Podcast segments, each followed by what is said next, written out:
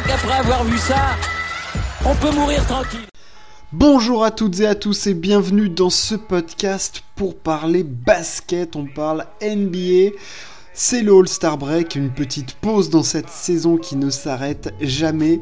Et on profite du All-Star Break, voilà, des matchs du All-Star Game, du concours à 3 points, du Rising Star. Bref, de tout ça pour parler des deux conférences. Alors oui, il y aura un podcast pour la conférence Est et un autre la conférence Ouest. Et on va commencer par la conf Ouest. Euh, il y a pas mal de choses à dire, euh, pas mal de bilans à tirer. On va pas faire 45 minutes non plus, mais essayer de passer en revue et de voir un petit peu quels sont les enjeux pour, pour toutes les équipes. Alors il y a des équipes sur lesquelles bah, on va pas trop s'attarder parce que ça roule plutôt très bien, ou alors parce que le bilan est juste catastrophique, euh, de la grosse daube, de la gestion à chier. Euh, voilà, il y, en a pour tous les goûts en NBA cette saison. Euh, bon, alors déjà félicitations aux Suns qui sont numéro 1 de la NBA, qui pratiquent un basket excellent, très fort en attaque, porté par Chris Paul et Devin Booker qui sont absolument sensationnels cette saison, notamment dans les derniers cartons. C'est vraiment en termes de gestion, c'est assez exceptionnel ce qu'ils arrivent à produire les deux. Euh, évidemment, Monty Williams fait un le coach fait un excellent travail et sur le terrain, ça répond bien parce que j'ai parlé de Chris Paul et Devin Booker, donc euh, voilà, Devin Booker, la star de l'équipe, Chris Paul, le meneur gestionnaire dont son excellence absolue et sa, dimension la plus incroyable cette saison. Euh, mais il y a également du supporting cast extrêmement intéressant avec évidemment Michael Bridges en défense, en attaque. Le mec, c'est assez impressionnant ce qu'il arrive à faire quand même. Euh, il y a un effectif vraiment solide du côté des, Suns, avec évidemment au poste de pivot euh, DeAndre Ayton, mais également en remplaçant, il y a Javal Magui, il y a, Jake Crowder dans les ailes, sur le banc, euh, Cameron Payne, tout ça, enfin tout fonctionne très très bien, le groupe vit très bien et ça pratique un basket excellent et dans les fins de match ils sont injouables. Bref, les Phoenix Suns sont numéro 1 de la conférence et de la NBA. Les Warriors, ça joue extrêmement bien aussi, porté alors par un Stephen Curry exceptionnel en début de saison qui a connu un petit coup de mou, qu'il a d'ailleurs éloigné de la course au MVP. Euh, les Warriors s'ajoutent très très bien au basket. On retrouve le Warriors basketball euh, pratiqué par euh, les Warriors dans leurs grandes années 2015, 16, 17, 18 jusqu'en 19. Euh, comment dire, Chef Curry est dans la place, il a battu le, record de 3 points. il fait peut-être une de ses plus mauvaises saisons adresse qui reste quand même exceptionnelle. Euh, Clay Thompson is back in the game, Draymond Green est là, Andrew Wiggins est All-Star, ça il fallait quand même la sortir. Enfin je veux dire, ça vit bien du côté des Warriors aussi, t'as des joueurs improbables qui, qui sortent, euh, il n'y a même pas James Wiseman au poste de pivot, mais voilà, Jonathan Kuminga qui explose, Jordan Poole qui est excellent en arrière, Juan Toscano Anderson qui est là, le, fils de Gary Payton qui, fait, qui joue aussi excellemment bien en basket, enfin, l'instar des Suns c'est un groupe qui vit très bien. Ça, c'était pour deux équipes de l'Ouest qui sont vraiment incroyables en ce début de saison Enfin, là, c'est même plus un début de saison, hein, vu qu'il y a la moitié de la saison qui est passée, mais vraiment, ça joue extrêmement bien en basket. On va passer vite maintenant sur des équipes pour qui c'est catastrophique et dont on n'a pas du tout envie de parler. Coucou les Rockets, euh, c'est dégueulasse, honnêtement, c'est nul à chier, enfin, il n'y a rien, c'est ignoble. Euh, le Thunder, c'est dégueulasse aussi, enfin, il n'y a rien au Thunder, il n'y a, que dalle, à part Shai Glous Alexander, euh, qui est le seul joueur correct avec peut-être Lugensdorf de cette équipe, mais il y a très peu de choses à tirer pour les. Euh, et Josh Giddy qui est la satisfaction. Euh, sinon, c'est très très compliqué pour. Euh, pour le Thunder. Là, c'est la foudre, ils la prennent, mais, mais pas dans le sens qu'il faut, quoi. Je veux dire, elle leur arrive dans la tronche direct, quoi. C'est pas eux qui la mettent aux autres, quoi. C'est direct, pied-bouche de foudre, et il n'y a rien qui en sort. les Kings, les Kings, les Kings qui ont fait un move pour jouer le play-in tournament en, euh, en prenant notre cher Domantas Sabonis et en tradant du coup Tyrese Halliburton. Euh, bon, bah c'est une équipe, euh, il y a des joueurs, hein, des Aaron Fox, Harrison Barnes, Domantas Sabonis. Alors évidemment avec ça tu joues pas le titre on est clair, et même le play-in tournament, ça va être chaud. Mais bon, il y a, y a, un petit peu de mieux à voir ce que ça va donner. Enfin, je veux dire, ça me transcende pas des masses non plus, cette équipe. les Pelicans, c'est la décadence. Alors oui, il n'y a pas Zion Williamson qui est blessé, mais ben, je veux dire, on en attendait mieux. Et puis là, ils ont quand même fait un, gros move en, recrutant CJ McCollum. donc ils se retrouvent quand même avec Brandon Ingram qui fait une bonne saison. T'as quand même Jonas Valanciunas. Maintenant, t'as CJ McCollum. Il y a quand même Jackson Hayes au pivot qui peut être intéressant. t'as Kira Lewis en remplaçant. t'as Devante Graham aussi. Enfin il y a des joueurs quand même dans cette équipe des Pelicans, mais ça prend pas. En plus, il n'y a pas Zion. Euh, ça prend pas. Ça prend pas chez les Pels. Alors, est-ce que ce trade de CJ McCollum peut leur faire passer un petit cap? C'est possible, mais, mais qu'est-ce que tu vas jouer en fait? C'est ça le truc, parce que est-ce que c'est du long terme le recrutement de CJ McCollum ou pas? Est-ce que c'est une pièce pour un trade futur pour euh, voilà Qu'est-ce que tu attends de Zion? Enfin, il y a plein de questions qui se posent chez les Pelicans quoi. Qu'est-ce que tu fais? Est-ce que tu Zion c'est un projet que tu veux garder? Est-ce qu'il va réussir à avoir un physique potable? Est-ce que tu construis autour de, de Brandon Ingram? Est-ce que tu euh, qu'est-ce que tu fais? Quel est ton truc? Euh, Voilà, qu'est-ce que tu fais de CJ McCollum Est-ce que tu vas le trader? Est-ce que tu le gardes pour les saisons d'après? Enfin euh, il y a beaucoup beaucoup de questions. Euh, petite satisfaction, les Spurs, euh, les Spurs qui jouent plutôt pas mal au basket étant donné les joueurs qu'ils ont. explosion de Dejounte Murray qui est maintenant All-Star, ça fait extrêmement plaisir de le voir. il fait vraiment plaisir. Alors ils viennent de perdre Derrick White dans un trade, mais ah, Dejounte ça fait très plaisir. honnêtement, Popovic qui va sans doute aller chercher le record de victoire all-time pour un entraîneur, arrive à faire euh, une blanquette de veau à partir de, morceaux de porc, quoi. Enfin, je veux dire, c'est... Ah bah, quand tu vois les noms, ça, ça, fait peur, quoi. Mais il arrive quand même à faire jouer tout ça, ça joue bien au basket, euh, école des Spurs, ça fait plaisir. Là, on va commencer à rentrer dans euh, le... le, dur. Portland, les Portland Trail Blazers. Euh, que dire sur nos amis de Portland, si ce n'est que merci d'être là pour nous faire rire tous les soirs par vos matchs et tout. Alors, euh, il y a eu évidemment le départ de CJ McCollum. Euh, il y a quelques satisfactions quand même dans cette saison. Bon, alors Damien Lillard n'est pas là, c'est clair, c'est terrible, c'est un coup très très dur. comment tu fais ta saison quand t'as pas le meilleur joueur euh, de ta franchise et un des meilleurs joueurs de ton histoire, c'est très compliqué. Heureusement pour eux, il y a un petit jeune qui a explosé, qui s'appelle Anthony Simons, qui est là sur un stretch depuis un mois et demi exceptionnel en termes de niveau de jeu, enfin niveau All-Star, il est incroyable. Euh, tu as toujours Yusuf Nurkic, tu as du Justin Swisslow, mais tu as récupéré Joe Ingles, bon, qui est certes blessé, que tu vas sans doute pas garder. Euh, c'est très très compliqué pour les Blazers. Ils ont fait énormément de trades. Euh, tu sens qu'il y a un projet de reconstruction. Et là, l'avenir dans cette saison, parce que c'est ça dont il est question dans ce podcast, l'avenir dans cette saison, euh, on l'a dit, il est radieux pour par exemple les Suns ou les Warriors. Par contre, pour les Blazers, c'est très compliqué. Enfin, je veux dire, c'est qu'est-ce que tu vas aller chercher? Tu vas jouer le play-in, peut-être, sans doute. ça veut dire que tu vas affronter les, les, Lakers. Euh, potentiellement, euh, qu'est-ce que tu vas faire de cette saison? Est-ce que Damien Lillard va rejouer? Quand? Euh, Avec qui? Qu'est-ce que c'est surtout la question pour les Blazers, c'est qu'est-ce que tu vas faire? Qu'est-ce que tu vas faire pour montrer à Damien Lillard que le projet des Trailblazers est viable. Et ça honnêtement c'est pas simple. Et c'est pour moi la grande question des Blazers c'est pas savoir s'ils vont passer un tour de playoff ou pas euh, parce qu'ils en passeront pas. Euh, c'est de savoir qu'est-ce que tu fais pour Damien Lillard à l'intersaison est-ce que tu gardes Damien Lillard déjà de 1 qui a un contrat on le rappelle énorme?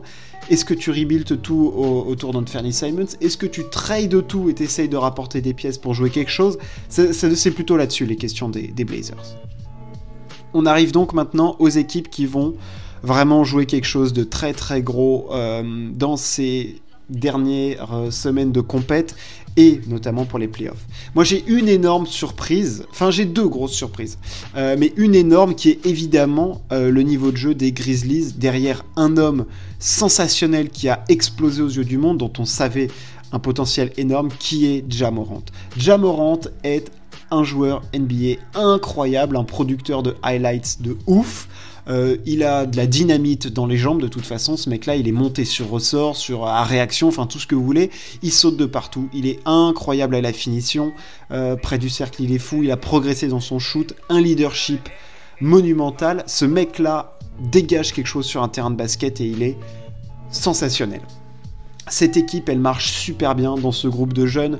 Euh, évidemment, Desmond Bain qui shoot comme un, monstre. On a Steven Adams qui est là. Jaren Jackson Jr. qui a enfin un physique potable et qui en défense propose quelque chose de dingue. Tu as évidemment Kyle Henderson alors, au, remplaçant. Enfin, je veux dire, c'est un groupe vraiment qui vit extrêmement bien, qui est très très jeune, qui a un potentiel énorme, il n'y a pas de... Oui, Jamorant est une superstar, mais il n'y a pas The Mega Rosta mais ça vit hyper bien, quoi. Ça vit hyper bien. Et qu'est-ce que ça joue bien au basket? Mais ça joue super bien au basket. Tous ensemble, pour les copains. Euh, quand il y en a un qui est chaud, tu le laisses shooter. Enfin, ça fait plaisir de voir les Grizzlies jouer. Et ils ont un joueur suprême, qui est Jamorant, sur lequel tu peux t'appuyer. Et ça fait extrêmement plaisir. Et les Grizzlies sont actuellement troisième du coup de la conférence. Et pour eux, la question n'est pas plutôt de savoir s'ils vont finir 4 ou 5, mais s'ils peuvent aller chercher les Warriors parce qu'ils ne sont qu'à deux matchs et demi des Warriors. Euh, c'est fou de se dire que les Grizzlies jouent la deuxième place de la conférence Ouest.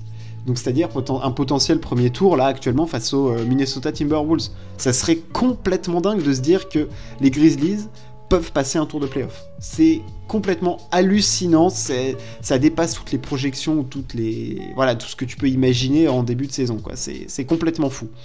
Euh, le Jazz, eux, ils sont quatrième j'ai envie de dire une saison à la jazz, pas insipide, mais fort, avec euh, voilà, euh, des individualités très fortes.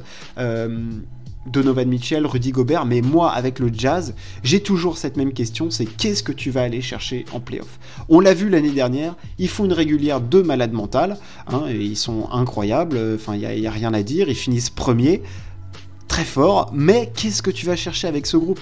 Est-ce que tu peux réellement gagner avec ce groupe? Moi, j'en ai la, enfin, je n'ai pas la conviction que non, mais je ne vois pas comment tu vas gagner avec ce groupe.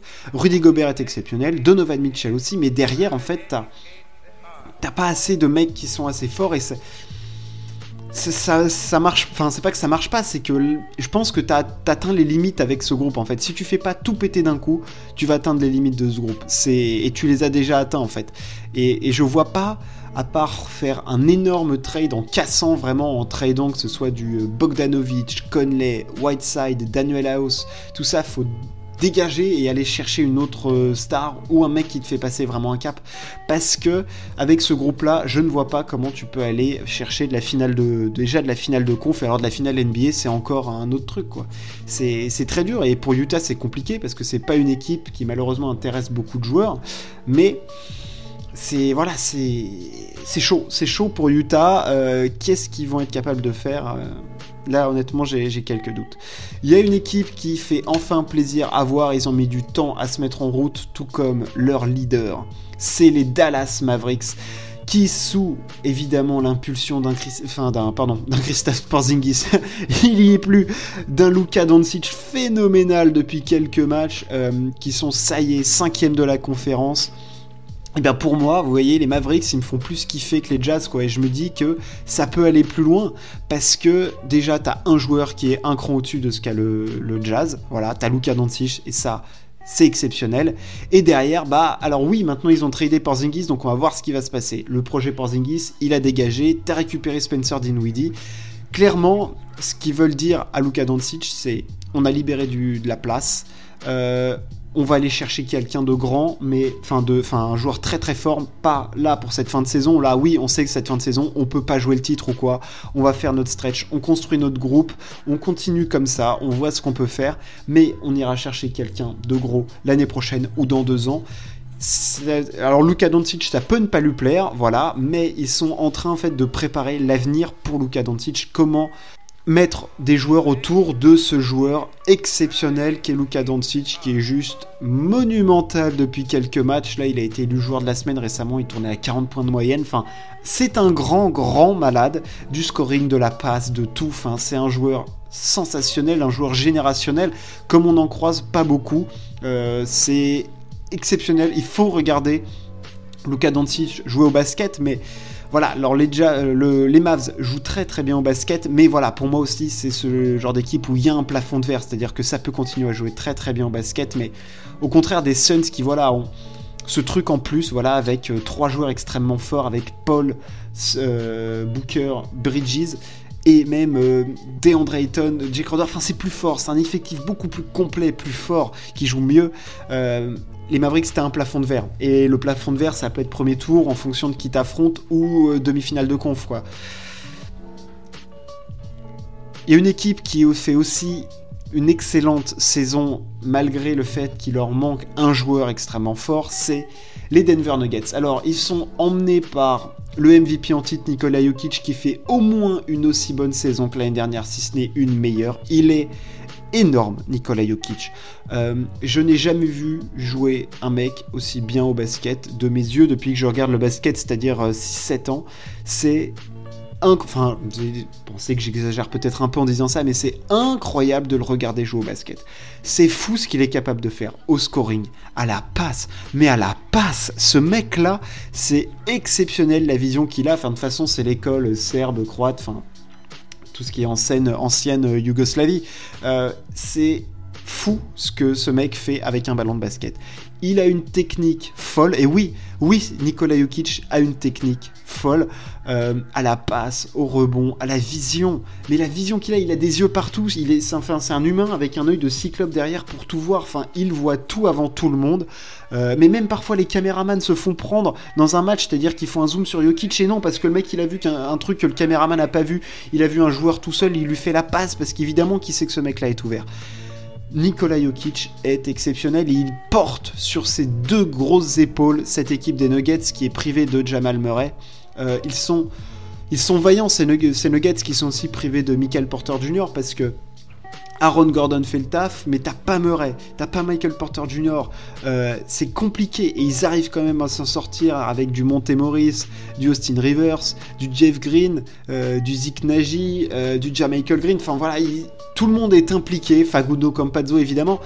Tout le monde est impliqué et derrière Jokic qui est un leader énorme, mais s'il vous plaît, mais, faites en sorte que Jamal Murray revienne à un haut niveau pour qu'on les revoie quoi. Parce que là Jokic il a passé un step, mais il a des pour moi il fait une meilleure saison que l'année dernière et je pensais pas que c'était possible pour lui. C'est incroyable de le voir jouer au basket. Une équipe qui fait qui fait plaisir, qui fait zizir, ce sont les Minnesota Timberwolves qui, pour la première fois en quelques saisons, jouent bien au basket, emmenés par leur trio euh, Anthony Edwards, Carl Anthony Towns, D'Angelo Russell.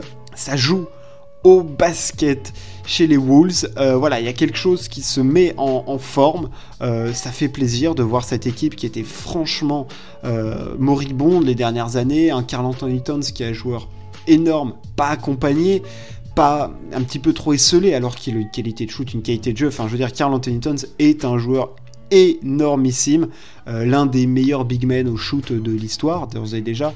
Et ce mec-là, voilà, il méritait d'être entouré, et ça y est, il l'est, ça joue. Alors je ne sais pas ce que ça peut jouer par la suite, honnêtement, j'ai du mal à. Là, vous voyez, s'ils affrontent les Warriors, bon, bah, ils se font détruire. Bon, voilà, voilà.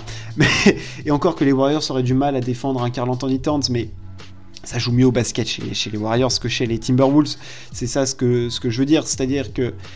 Mais déjà, ça fait plaisir de les voir là, à voir quelles vont être les pièces qu'ils vont pouvoir mettre, mais Carl Anthony Towns, c'est très fort. Anthony Edwards, c'est très costaud. Ça joue.